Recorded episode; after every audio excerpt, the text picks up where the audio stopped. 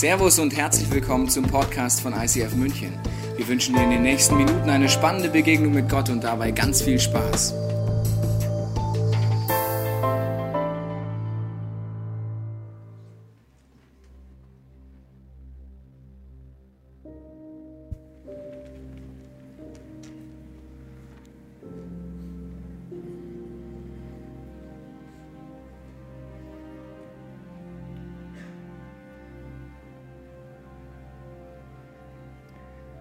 Zu der Zeit, als das Volk Israel von Männern geführt wurde, die man Richter nannte, brach im Land eine Hungersnot aus.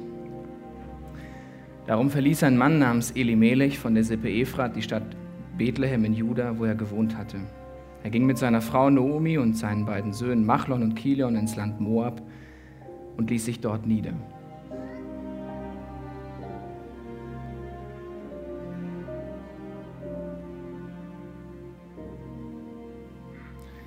Doch dann starb Elimelech und Nomi blieb mit ihren Söhnen allein zurück. Die beiden heirateten zwei Frauen aus Moab. Sie hießen Orpa und Ruth. Nach etwa zehn Jahren starben auch Machlon und Kilion. Nun hatte Noomi keinen Mann und keine Söhne mehr.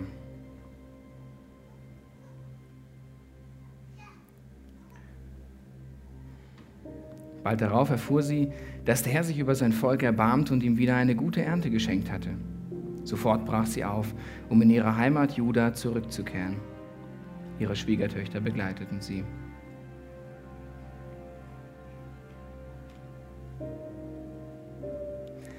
Unterwegs sagte Noomi zu ihnen, geht doch wieder zurück in euer Elternhaus, kehrt um.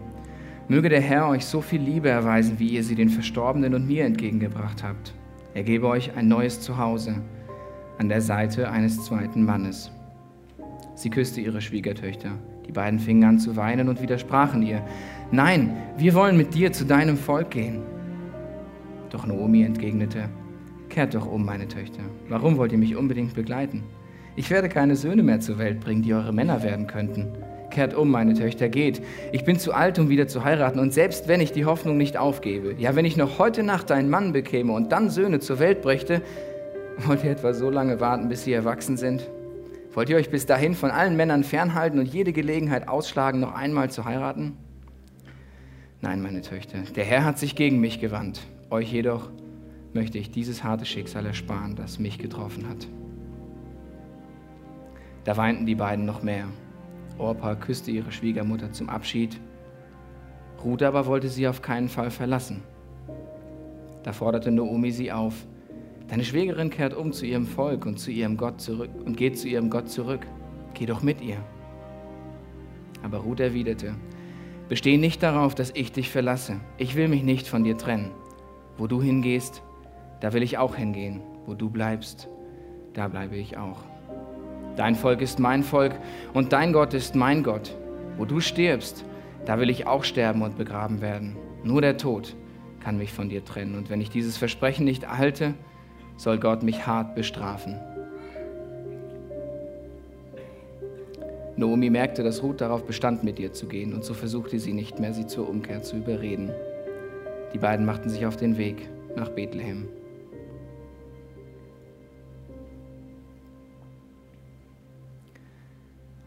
Als sie dort ankamen, ging es wie ein Lauffeuer durch die Stadt. Ist das nicht Naomi? riefen die Frauen.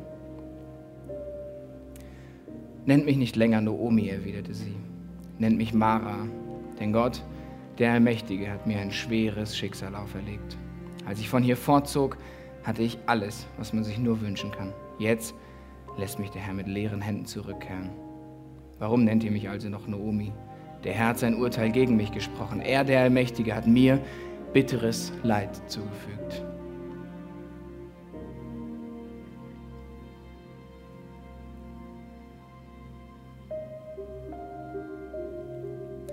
Als Naomi mit ihrer moabitischen Schwiegertochter Ruth nach Bethlehem kam, begann gerade die Gerstenernte.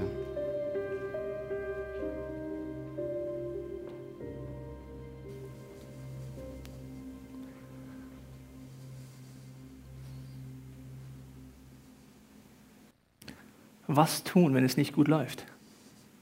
Wir steigen ein in das erste Kapitel des Buch Ruth. Ich war letztens auf einer Hochzeit Und auf der Hochzeit kommt nach der Predigt ein älterer Mann auf mich zu und sagt, junger Mann, werden Sie mal älter, dann sind Sie auch nicht mehr begeistert von diesem Gott. Ich denke kurz nach und sage, alter Mann, junger Mann, alter Mann. Es gibt hier ein Missverständnis, glaube ich, weil ich bin nicht begeistert vom Leben. Das Leben ist ungerecht. Es gibt Krankheit, es gibt Tod. Du musst nur den Fernseher anmachen und merkst, wie ungerecht das Leben ist. Aber ich bin begeistert von einem Leben mit Gott. Und die Missverständnis ist das, dass wenn Leid passiert, ich diesem Gott nicht mehr vertrauen kann. Und wir kommen ins Gespräch. Darum geht es heute. Kann ich Gott vertrauen trotz Leid? Und ich glaube, wir alle bis zu einem gewissen Punkt haben wir schon Leid erlebt oder sind gerade in einer Situation, wo es Leid vielleicht gnadenlos zuschlägt. In dieser Kirche weiß ich von Leuten, die mit Krebs kämpfen, Leute, die enge Leute verloren haben durch Tod, die durch tiefe Täler der Depression gerade durchgehen. Und man sagt sich, wo ist Gott? Warum machst du nichts? Wir wollen in dieses Buch einsteigen und schauen, welche Antworten wir bei Ruth und bei den anderen Beteiligten finden können. Und ich weiß, dass die nächsten Wochen, das wird ganz, ganz großes Kino, weil ich bin begeistert von dem Buch Ruth. Und dann denkst du dir jetzt, ja, der Tobias, der muss ja begeistert sein von dem Buch. Dann habe ich jetzt ein Zitat mitgebracht, auch der Johann Wolfgang. Kennst du den? Von Goethe. Ist begeistert von diesem Buch. Und er hat Folgendes gesagt. In seinen Worten sagt er, das Buch Ruth ist das lieblichste kleine Ganze, das uns episch und idyllisch überliefert ist. Ich verstehe kein Wort, aber es heißt, es ist großes Kino.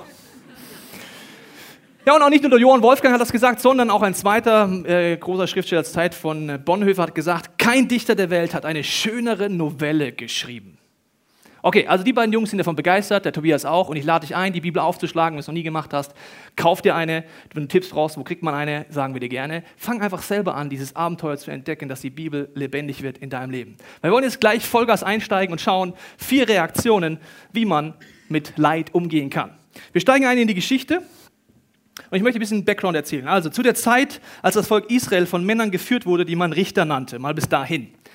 Situation ist folgendes: Im ersten Teil der Bibel kommt erst das Buch Richter, kannst du mal nachlesen, dann kommt das Buch Ruth, sehr am Anfang der Bibel. Und das Buch Richter erzählt von einer Zeit, wo ein Fehler gemacht wird, der immer wieder durch die Geschichte immer wieder passiert und in deinem und in meinem Leben sich auch wiederholt. Und weißt du, was der Fehler ist? Der Fehler ist der, dass man Christsein so versteht. Dieser Christgott ist ein Problemlöse-Gott. Also solange es schlecht läuft in meinem Leben, rede ich mit dem. Okay? Problem da, Gott, hier bin ich, war zehn Jahre unterwegs, jetzt melde ich mich mal wieder kurz. Houston, I have a problem, problem must go. Und das ist es. Und Buch Richter ist genau die Situation. Es läuft dann ziemlich gut mal eine Zeit lang mit dem Volk Israel in dieser wunderbaren Bildersprache, wo einem erklärt wird, wie Gott ein ganzes Volk oder dich und mich führen möchte. Es läuft gerade gut. Und sie sagen, wofür brauche ich denn jetzt noch Gott? Die armen Jungs und Mädels haben noch nicht verstanden und noch nicht erlebt, was eine Liebesbeziehung mit Gott ist. Stell dir mal vor, ich hätte so eine Beziehung zu meiner Frau. Wenn es schlecht läuft, melde ich mich mal kurz. Du Frau, ich bin gerade ein bisschen depressiv, bin ja schlecht drauf, kannst du mich ein bisschen aufbauen mal kurz. Danke, tschüss, bin wieder weg, ne? Tolle Liebesbeziehung, gell? Mann, ist die gewaltig, so eine Ehe wünschen wir uns alle. Und dann denken wir, mit Gott soll es anders sein. Also auch die schönen Momente gemeinsam erleben, den Jubel, die Freude, aber auch einen tiefen Sinn zu finden, das geht nur, wenn ich immer mit diesem Gott unterwegs bin. Und Buch Richter siehst du dann, was dann passiert, wenn Leute sich anders entscheiden. Brach im Land eine Hungersnot aus, heißt es dann. Und das Interessante finde ich, dass hier nicht begründet wird, warum. Eine Hungersnot. Ist ein Vulkan ausgebrochen? Waren die Leute zu faul, was anzubauen? Haben sie nicht gut genug geplant? Gab es einen Planungsfehler? Ist es eine Strafe Gottes? Er wird keine Antwort gegeben. Aber eine Hungersnot bricht aus. Darum verließ ein Mann namens Elimelech, der erste Mann wird vorgestellt, von der Sippe Ephrat der Stadt, die Stadt Bethlehem. Die Stadt Bethlehem heißt übersetzt Haus des Brotes. Bisschen Ironie. Also im Haus des Brotes gibt es Hungersnot. Und sie gehen gleich. Wo er gewohnt hatte, er ging mit seiner Frau Naomi, seinen beiden Söhnen Machlon und Kilion. Machlon und Kilion. Hast du schon einen Kindernamen? Machlon und Kilion, kommt mal her. Habe ich mir so lange gedacht, bis ich die Übersetzung angeguckt habe. Der eine heißt übersetzt, also jeder Name hat ja eine Bedeutung. Der eine heißt krank, der andere zerbrechlich. Also bis du am Mittagessen sagst, krank und zerbrechlich, es gibt Essen. Also nicht die Namen für eure Kinder, hören sich cool an. Genau. Okay, aber sie gehen ins Land Moab und ließ, ließ sich dort nieder. Ich möchte kurz etwas dazu sagen. Ich habe dir eine Grafik mitgebracht, damit du siehst, wie weit Israel von Moab weg ist. Nicht weit. Entweder schwimmst du rüber oder läufst außen rum, dann sind es 30 Kilometer. Es ist nicht weit, aber dort ist keine Hungersnot. Und Elimelech denkt sich, die erste Reaktion auf Leid, das kann nicht Gottes Willen sein, dass hier eine Hungersnot ist. Wir gehen einfach da, wo es was zu essen gibt, hin. Ist ja eigentlich logisch. Das Interessante finde ich, was Elimelech bedeutet. Elimelech heißt, Gott ist König. Christsein, wenn du es übersetzt, heißt was ähnliches. Gott ist der Chef von mir. Der heißt zwar so, das steht zwar drauf, aber er kommt gar nicht auf die Idee, mit Gott mal drüber zu reden. Der sieht nur, Problem ist da, Problem ist, Gott macht gerade nichts, dann ziehen wir einfach um, wo die Wirtschaftslage besser ist. Weil Arbeitslosigkeit kann ja nicht Gottes Wille sein. Das entscheide ich jetzt einfach mal für Gott. Elemelich geht und er trifft eine Entscheidung, da möchte ich mich reinnehmen. Er weiß, worauf er sich einlässt, das verstehen wir jetzt gerade nicht. Er geht nach Moab und er weiß, was Moab ist. Moab ist entstanden in ersten Seiten der Bibel, siehst du eine Soap vom Feinsten, da kann jede gute Zeiten, schlechte Zeiten einpacken. Weil es gibt einen Mann, der heißt Lot und der hat eine Tochter. Und die Tochter kommt sich auf die, Mensch, ich habe kein Kind, wie machen wir das? Ich mache den Vater besoffen, dann schlafe ich mit ihm, dann kriege ich ein Kind. Das wäre jetzt so eine Sat 1 Telenova auch ein ganz guter Einstieg. Ja? Boah, krass, steht so in der Bibel drin. Okay, sie macht das, sie kriegt ein Kind und das Kind heißt Moab. Und diese Moabiter stammen praktisch davon ab und sie waren dafür bekannt in der ganzen Umgebung, dass sie das Letzte, von dem sie was wissen wollen, war Gott. Der Letzte, mit dem sie sich einlassen wollen, war Jesus.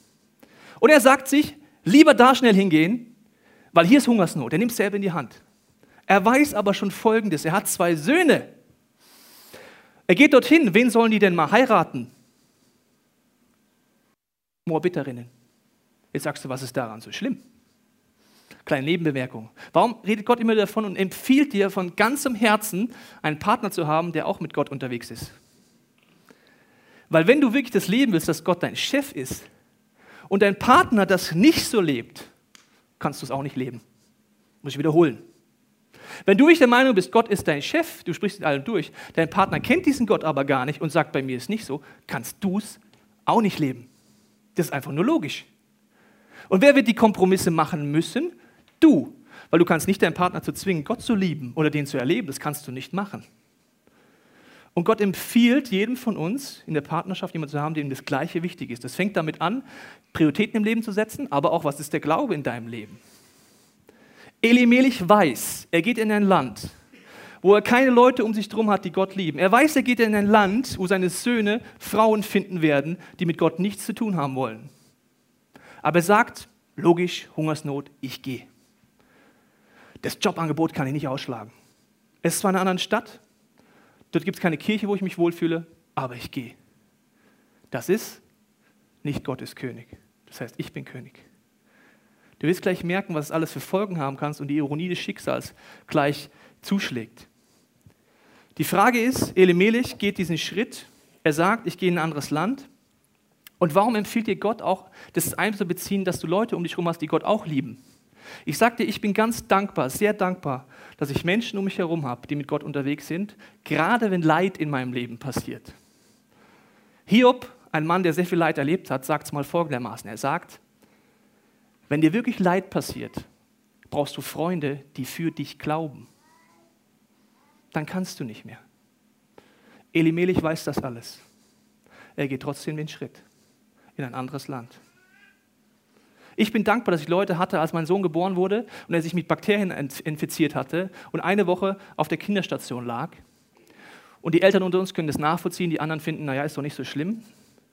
Aber wenn du dein Kind zurücklagen musst auf dieser Station, angeschlossen an Trete, Infusionen in den Kopf kriegt, Antibiotika und du musst dein Kind da immer liegen lassen, widerspricht es dem kompletten Instinkt eines Vaters und eines Mutters und dieser Instinkt ist gut. Und ich war dankbar, dass Leute um mich herum waren, die nicht nur für mich geglaubt haben, die für mich gebetet haben, sondern die gesagt haben, brauchst du was zu essen, die unsere Wohnung geputzt haben, die mir was zu essen ins Krankenhaus gebracht haben, weil ich habe einfach nichts mehr gegessen vor Stress. Ich war dankbar, dass Leute nicht nur gebetet haben, sondern dass ich eine, wie eine Familie hatte, die mich mitgetragen hat. Elimelech weiß das alles. Und trotzdem sagt er, das Problem ist die Hungersnot, nicht alles andere. Und ich gehe. Wir schauen, was passiert. Ein Mann trifft eine Entscheidung für seine ganze Familie. Doch dann starb Elimelech. Warum ist er nochmal gegangen? Warum ist er geflüchtet? um nicht zu sterben, oder? Das war sein einziger Punkt. Ich will nicht sterben. Und jetzt stirbt er. Wird nicht geklärt, warum. Es ist nicht eine Strafe oder sowas, aber er stirbt. Und das ist die Ironie ein bisschen. Der Einzige, der deine Zeituhr und deine Lebensuhr im Griff hat, ist Gott. Und wenn er der Meinung ist, dass deine Zeit abgelaufen ist, ist sie abgelaufen. Ob du gerade im Wirtschaftswunder lebst oder ob es eine Hungersnot ist. Das wirst du nicht ändern können. Nomi, seine Frau, blieb mit ihren Söhnen allein zurück. Die beiden heirateten, surprise, surprise, zwei Frauen aus Moab, sie sind Orpa und Ruth. Nach etwa zehn Jahren starben auch Machlon und Kilion. Nun hatte Nomi keinen Mann und keine Söhne mehr. Die Not von Noemi wird jetzt gewaltig. Zur damaligen Zeit war es ihr klar, das wusste jeder, wenn du keine Kinder hast, kriegst du im Alter ein Problem. Da kommt nicht eine Versicherung, die dir zahlt, sondern deine Kinder sind die Versicherung. Das heißt, wenn du alt wirst, wenn du gebrechlich wirst oder wenn du krank bist, brauchst du eine Familie, die dich versorgt. Sie hat keine Söhne mehr. Das bedeutet, die bekommen auch keine Kinder mehr. Sie weiß, ihr Leben ist jetzt eigentlich vorbei. Sie ist zu alt, um nochmal zu sagen, ich werde nochmal jemand Neues finden. Und sie weiß, ihre beiden Schwiegertöchter gehen gerade einen gefährlichen Weg mit, nämlich in diese Sackgasse rein, wo es keine Hoffnung mehr gibt. Und sie gibt jetzt gleich eine Empfehlung, die wir uns mal angucken müssen. Unterwegs sagte Naomi zu ihnen, geht doch wieder zurück in euer Elternhaus, kehrt um. Möge der Herr euch so viel Liebe erweisen, wie ihr sie den Verstorbenen und mir entgegengebracht habt. Er gebe euch ein neues Zuhause an der Seite eines zweiten Mannes. Sie küsste ihre Schwiegertöchter, die beiden fingen an zu weinen. In diesem Dialog sagt sie, geht bitte zurück. Später hast du es gehört, wird sie sogar sarkastisch. Sie sagt, wenn ihr bei mir bleibt, selbst wenn ich jetzt einen One-Night-Stand hätte, ja, einfach mir kurz mal einen Mann schnappen und einfach mal kurz ein Kind zeugen. Wollt ihr ernsthaft ihr beiden so lange warten, bis beide alt genug sind, um wieder ein Kind zu zeugen? Versteht ihr nicht? Ihr müsst zurück. Ihr müsst es jetzt selber in die Hand nehmen. Und sie hat doch irgendwie recht, oder? Genau wie ihr Mann ja irgendwie recht hatte. Die beiden widersprachen hier, nein, wir wollen mit dir zu deinem Volk gehen. Dann wird sie sarkastisch, sagt sie das und jetzt siehst du die nächste Reaktion. Elimelech nimmt selber in die Hand. Was macht Orpa? Da weinten die beiden noch mehr, Vers 14. Orpa küsste ihre Schwiegermutter zum Abschied, Ruth aber wollte sie auf keinen Fall verlassen. Orpa sagt sich, du hast recht, ich gehe. Und ich kann sie verstehen. Sie ist Christ im übertragenen Sinne. Was hat sie bis jetzt mit Gott erlebt? Ihr Schwiegervater ist tot. Ihr Mann ist tot. Ihr Schwager ist tot. Der Ausblick nach vorne ist nur schlimm und schrecklich. Und ich kann sie gut verstehen, dass sie sagt, mit diesem Gott will ich nichts mehr zu tun haben. Ich gehe zurück in mein altes Leben. Ich habe zwar was mit diesem Jesus mal erlebt, aber jetzt wird es mir zu krass. Das ist zu anstrengend. Ich kann Gott nicht vertrauen, dass er es gut mit mir meint in meinen Beziehungen, überall, wo ich stehe. Und sie geht zurück. Ich weiß nicht, ob du es nachvollziehen kannst. Ich habe großes Verständnis für diese Entscheidung. Und jetzt kommt Ruth. Da forderte Nomi sie auf, deine Schwägerin kehrt zu ihrem Volk und zu ihrem Gott zurück. Geh doch auch mit ihr, geh in dein altes Leben, vergiss das mit Gott, vergiss das mit Jesus. Du siehst doch in meinem Leben, es ist keine gute Entscheidung. Jetzt redet Ruth zum ersten Mal und es ist legendär. Aber Ruth erwiderte, besteh nicht darauf, dass ich dich verlasse. Ich will mich von, nicht von dir trennen. Wo du hingehst, da will ich auch hingehen. Wo du bleibst, da bleibe ich auch. Dein Volk ist mein Volk und dein Gott ist mein Gott. Ich persönlich finde, in dieser Situation trifft Ruth die krasseste Entscheidung, die ich in der ganzen Bibel gefunden habe. Da sagen ja Abraham, kannst mal nachlesen, einer der Glaubenshelden. Warum lässt er sein altes Leben hinter sich und geht diesen Glaubensschritt? Der hat mehrere Visionen, begegnet Gott, merkt, das ist alles richtig und bestätigt es immer und immer wieder. Und was hat Ruth? Nichts. Kein Erzengel Gabriel sagt, es wird gut kommen, geh weiter. Die hat noch nicht mal die Bibel gehabt zum Nachlesen. Die hat keine Gottesbegegnung, gar nichts. Alles spricht gegen den Gott. Alles, alles, alles. Ihre ganze Erfahrung spricht gegen und sagt, ich bleibe an diesem Jesus dran. Das finde ich krass. Und das finde ich ein Wunder. Ich verstehe Elimelech, ich verstehe Orpa, aber Ruth, die fordert mich raus. Einem Gott zu vertrauen, den du nicht verstehst in diesem Moment. Und wenn du gerade im Leid drin steckst, wirst du Gott sehr wahrscheinlich auch nicht verstehen. Du fragst, warum. In dem ganzen Text gibt es keine Antwort. Hast du es gemerkt? Gott beantwortet an keiner Stelle, das passiert damit du keine Ahnung was erlebst. Das passiert, damit du in deine Berufung kommst. Der gibt dir überhaupt keine Antwort. Trotzdem vertraut sie ihn. Ich weiß nicht, ob es dich auch vorausfordert. Ich merke nur, es sind Situationen, wo ich selber ans Limit komme. Ich habe eine Nasen-OP hinter mir und äh, manche haben gedacht, ich mache es wegen Videopodcast. Guten Abend, liebe Videopodcast-Zuhörer. Es ist nicht wegen euch, auch wenn ich euch mag. Das war vorher schon geplant aus medizinischen Gründen. Aber der Punkt war der, ich wurde operiert, ziemlich komplex, weil alles geändert werden musste da so, innen und außen und so weiter. Und dann frage ich den Arzt dreimal nach dem Krankenhaus, darf ich zu meinen Eltern nach Hause nach Frankfurt, dass sie mich gesund pflegen? Er sagt dreimal ja. Im Nachhinein, in Klammern, sagt er mir, er hat mir gar nicht zugehört. Er hat gedacht, ich bin immer in der Nähe von München. Warum Frankfurt in der Nähe von München ist, weiß ich nicht. Ich fahre nach Hause und das hat er mir im Nachhinein gesagt, das ist eine logische Reaktion, aber ich wusste es nicht. Es ist zu anstrengend, es war heiß, die Belastung ging auf meine Nase und am Abend liege ich im Bett und meine Nase fängt an zu bluten. Und wenn du schon meine Nasen-OP hattest und weißt, was Bluten ist, das kennst du nicht, selbst wenn du noch so einen auf die Nase gekriegt hast. Wenn die Operationswunde aufbricht, dann sind es Sturzbäche, die nicht zu stoppen sind. Du kannst nicht nach hinten gehen, weil dann die Massen am Blut hinten runterlaufen und du dich verschluckst und erstickst. Das heißt, du kannst es nur vorne rauslaufen lassen. Meine Frau ruft im Krankenhaus an in München und sagt, mein Mann blutet, was sollen wir machen? Ja, kommen Sie doch zu uns. Sagt sie, ja, wir sind in Frankfurt. Bei Frankfurt sagen sie, ja, warum machen Sie denn sowas? Sie müssen sofort zu uns kommen und wenn nicht, müssen Sie jetzt einfach ins nächste Krankenhaus gehen. Im hessischen Land. Meine Frau schnappt das Auto, mein Sohn bleibt bei meinen Eltern, sie fährt Vollgas mit diesem Auto 45 Minuten ins nächste Krankenhaus, ihr Mann die ganze Zeit ins Handtuch reinbluten, Sturzbäche.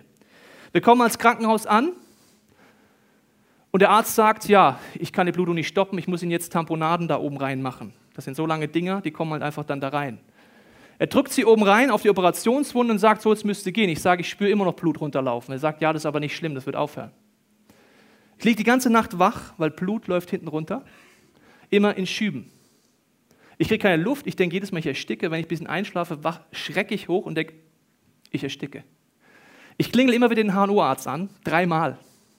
Das Dumme sind Schübe. Jedes Mal, wenn er kommt, spüre ich selber, dass es nicht mehr läuft, das Blut. Und er sagt, es läuft. Ich sage, ja, ich weiß, jetzt läuft es nicht. Aber ich bin nicht blöd. Ich spuck's doch aus. Hier ist Blut. Sagt er, nee, nee, ist nicht so schlimm.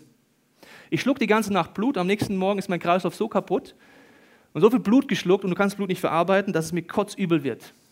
Ich versuche auf Toilette zu gehen, drücke den Notknopf und wusste nicht, dass dieses Krankenhaus ein neues System hat, hat mir keiner gesagt. Wenn du drückst, kommt eine leise Stimme, die man Toilette aber dummerweise nicht hört.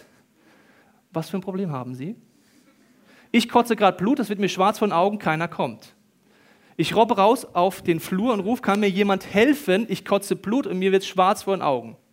Dann kommt der Arzt, sagt, ja, Sie haben ja doch Blut geschluckt. Dann kommt der nächste Arzt, sagt, ja, wir können das nicht operieren aus rechtlichen Gründen. Eigentlich müssten wir das jetzt machen, wenn Sie in München wären. Hätte es Ihr Arzt schon längst gemacht. Wir müssen noch eine Tamponade reinmachen. Und er drückt die zweite Tamponade rein nach oben. Mir wird es wieder schwarz vor den Augen.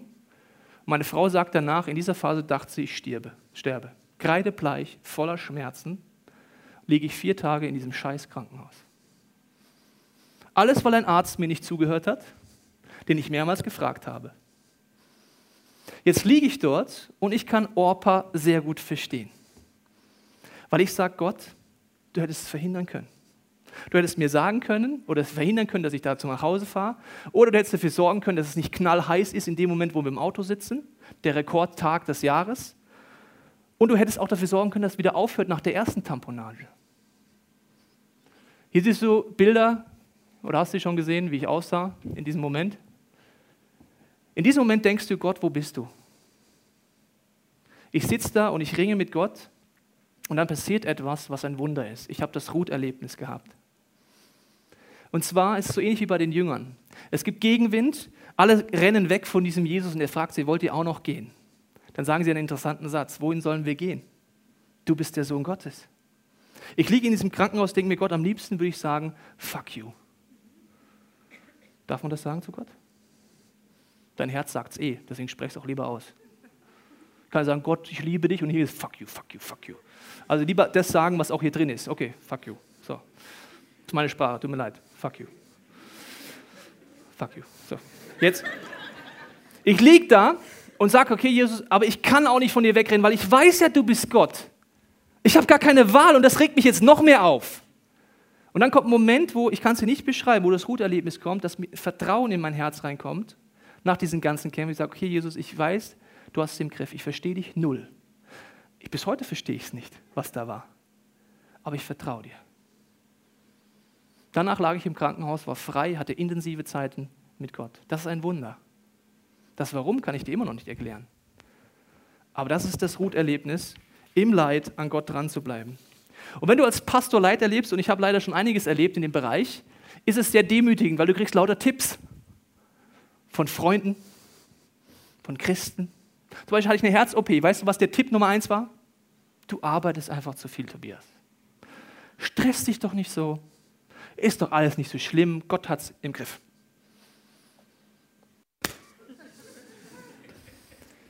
In dem Moment denkst du, und wenn du Leid hast, hast du schon so Tipps bekommen von irgendjemandem. Die sind gut gemeint, die hören sich auch gut an, die hören sich sogar biblisch an.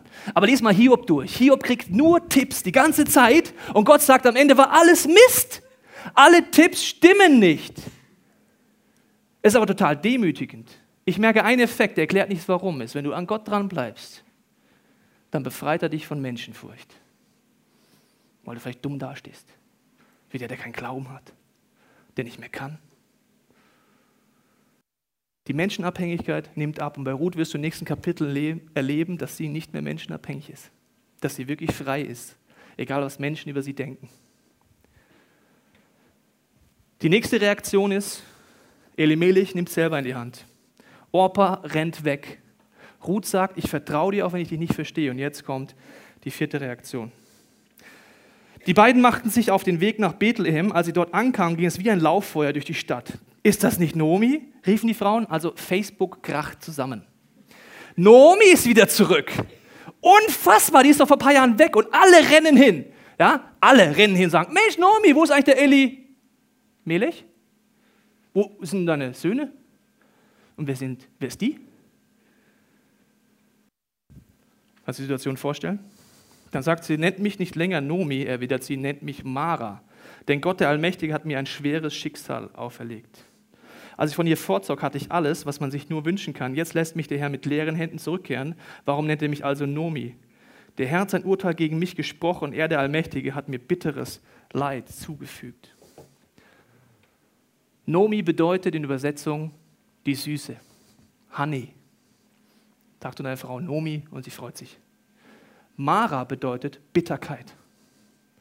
Sie sagt, nennt mich nicht mehr Süße. I'm no honey anymore ich bin bitter. Nennt mich so, wie es ist. Das ist die vierte Reaktion im Leid, wo du nichts verstehst. Alle vier erleben etwas Ähnliches, reagieren ganz anders. Die Frage ist, wie willst du reagieren und was hilft dir, diesem Gott zu vertrauen? Mir hilft folgende Situation, wenn ich mit meinem Sohn Dinge erlebe, hilft mir das besser, Gott zu verstehen. Und die Situation war folgende, warum ich gemerkt habe, ich kann Gott vertrauen, auch wenn ich ihn nicht verstehe. Die Situation war folgende: Mein Sohn hat sehr bald nach einigen Wochen eine Harnwegsinfektion gehabt. Und die Fachleute unter euch wissen, ein Baby mit einer Harnwegsinfektion ist gefährlich, weil es kann auf die Nieren übergehen. Und wenn es auf die Nieren übergeht, schädigt das das Wachstum und dann gehen die Nieren kaputt. Beim ersten Mal kriegst du eine Woche Krankenhaus und Antibiotika. Beim zweiten Mal sagen die Ärzte, wir müssen herausfinden, warum der, Harnweg, der Hahn zurückläuft.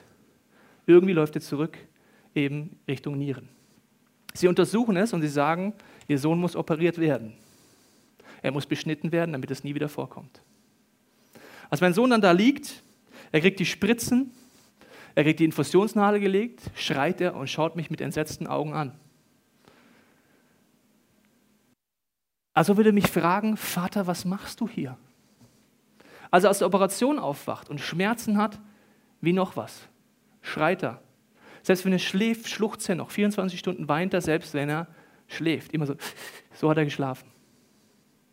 Und ich denke mir als Papa, ich würde alles dafür geben, meinem Sohn zu erklären, was los ist. Wie soll ich meinem Baby erklären, was eine Harnwegsinfektion ist? Wie soll ich meinem Baby erklären, was eine Niere ist? Und wie soll ich ihm um alles in der Welt erklären, was eine Beschneidung ist und warum das heute wichtig ist, damit das nie wieder vorkommt und dass er gesunde Nieren hat? Ich kann es ihm nicht erklären. Und wir sind beide Menschen.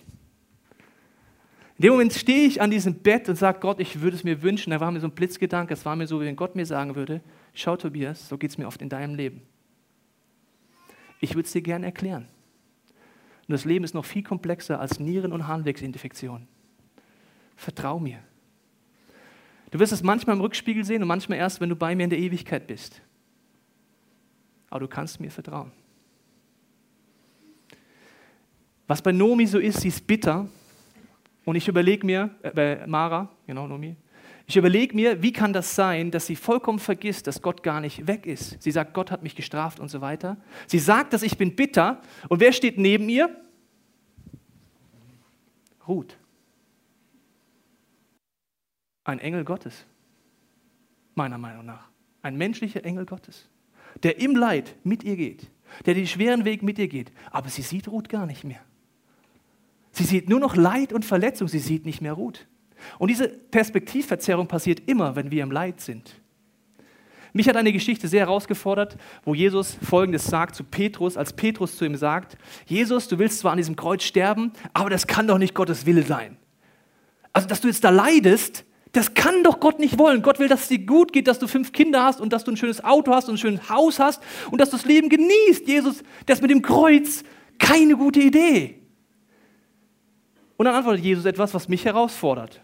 Er sagt, du willst mich hindern, meinen Auftrag zu erfüllen, du verstehst Gottes Gedanken nicht, Petrus, weil du nur menschlich denkst. Ich denke oft menschlich in solchen Situationen weil ich Gott nicht verstehe. Und wenn ich Gott wäre, wüsste ich immer, was er zu tun hat. Ist doch logisch. Auf keinen Fall bluten und ins Krankenhaus kommen. Da muss ich nie lange nachdenken. Das kann ich Gott, muss ich ihm eigentlich gar nicht sagen. Ist doch logisch, mein menschlicher Gedanke. Stell dir vor, Jesus hätte diesen Gedanken gehabt, er wäre nie am Kreuz für dich gestorben. Dieses Leid, das er durchgegangen ist, hat viele Menschen gerettet. Ich bekomme eine Nachricht auf Facebook, die möchte ich dir vorlesen. Und diese Nachricht hat mich sehr herausgefordert, weil sie zeigt, man kann im Leid eine komplett andere Perspektive haben, als man im ersten Moment denkt. Schreibt meine junge Frau Mittwochnacht nach dem ICF United folgendes. Also sie hat am Abend vorher den Gedanken gehabt zu fasten und zu beten, wusste nicht warum. Und dann heißt es, den ganzen Tag passiert also nichts, bis ich am Marienplatz den U-Bahnsteig entlanglaufe, um zum ICF United zu fahren. An einem Mülleimer vor mir war ein obdachloser Mann mit einem riesigen Rucksack, gerade dabei, den Inhalt des Mülleimers nach etwas Essbarem zu durchwühlen. Ich ging vorbei und hörte in dem Moment diese Stimme, diesen Blitzgedanken. Gib dem Mann 10 Euro. Dazu muss ich sagen, dass ich im Augenblick knapp bei Kasse bin und von etwa 150 Euro im Monat lebe. Mit dem Gedanken von Geiz im Kopf fragte ich also nach, soll ich dem wirklich Geld geben? Und die Antwort war, gib dem Mann 10 Euro. Also ging ich zu dem Mann hin und fragte ihn, ob ich ihm etwas geben dürfe. Die Gegenfrage war dann, haben Sie denn etwas übrig? Nein, meinte ich, aber ich habe da gerade eine Stimme gehört, die mir sagte, Punkt, Punkt, Punkt. Er nahm den Schein und unterbrach mich strahlend mit den Worten, danke, Gottes Segen wünsche ich Ihnen. Ich sagte völlig verdattert, danke Ihnen auch und ging meines Weges. Dann hat es mich so gejuckt, dass ich ihn nochmal angesprochen habe, weil ich wissen wollte, woher das so genau wusste, dass das jetzt eben von Gott kam. Seine Antwort war sehr einfach. Nur Gott berührt die Herzen wirklich. Und er fing mir an, von Jesus zu erzählen, von unserem Weg von Gott, der Weg, den Gott lenkt und dass er nichts unversucht lässt, damit wir zu unserer wahren Bestimmung finden, nämlich unseren Platz als ein Kind Gottes einzunehmen. Davon, dass Gott die Liebe ist. Die Worte, die er mir am Ende mit auf den Weg gab, waren folgende. Geben Sie Liebe weiter. Es war so berührend zu sehen, wie jemand, der sein Abendessen in einem Mülleimer sucht, so überzeugt von diesem Jesus als sein Retter redet wie dieser Mann in seiner Situation brennt und gar nicht anders kann, als von Jesus zu erzählen und sich von ihm versorgen lässt. Das ist eine moderne Ruth. Ein Mann, der obdachlos ist, der das Essen im Mülleimer sucht und alles Recht hätte sagen, das Leid hat mich schwer getroffen. Aber er hat offensichtlich einen Weg zu finden, diesem Gott zu vertrauen, dass er ihn versorgt er erlebt Wunder in seinem Leid, dass eine junge Frau ihm 10 Euro einfach schenkt und er weiß, es kommt von Gott. Er hat offensichtlich eine andere Perspektive. Wie geht es dir gerade, wenn du darüber nachdenkst? Bist du eher wie Elimelech, dass du sagst, ich habe in der Vergangenheit oft Entscheidungen selber in die Hand genommen. Ich heiße zwar irgendwie Christ, aber Gott ist gar nicht mein König. Er ist gar nicht mein Chef. Dann kannst du jetzt während den nächsten gesungenen Gebeten eine Entscheidung treffen und sagen, Gott, ich möchte, dass du mein Chef bist und möchte Entscheidungen mit dir durchsprechen. Vielleicht erkennst du dich auch in Orpa wieder. Du sagst, ich habe mal mit diesem Jesus gelebt. Aber dann gab es Probleme und ich bin weggelaufen. Wenn du möchtest, renn heute zurück zu Jesus und sag, ich will zurück zu dir. Das ist das Symbol vom Kreuz, wo Jesus sich entschieden hat, die Hände links und rechts festzunageln, dass die Arme immer offen bleiben werden. Egal wie weit du weggerannt bist. Vielleicht findest du dich auch in Mara wieder, dass du sagst, ich bin Stand heute bitter, weil ich immer noch nicht verstehe, was Gott da gemacht hat in meinem Leben. Dann lade ich dich ein, ehrlich zu werden vor Gott. Wenn du denkst, fuck you, dann sag's im Gebet zu Gott gleich. Werd ehrlich für ihn, sag Gott, hilf mir aus dieser Bitterkeit raus. Mein Vorbild und mein Gebet wird gleich sein, Jesus, hilf mir, dich so zu sehen, wie Ruth dich gesehen hat. Selbst wenn alles gegen dich spricht in diesem Leben, selbst wenn das Leid gerade stark in meinem Leben ist, wenn es noch so dunkel ist und keine Hoffnung da ist, schenk mir wieder Hoffnung. Möchten jetzt ein Lied hören, das heißt Wherever You Will Go. Und es ist diese Entscheidung, die Ruth getroffen hat, mitten im Leid, zu sagen, wo immer du auch hingehst, ich gehe mit. Dein Gott ist mein Gott. Und ich lade dich ein, dieses Lied auf dich wirken zu lassen, deinem Herz zu überlegen, welcher Schritt heute für dich dran ist.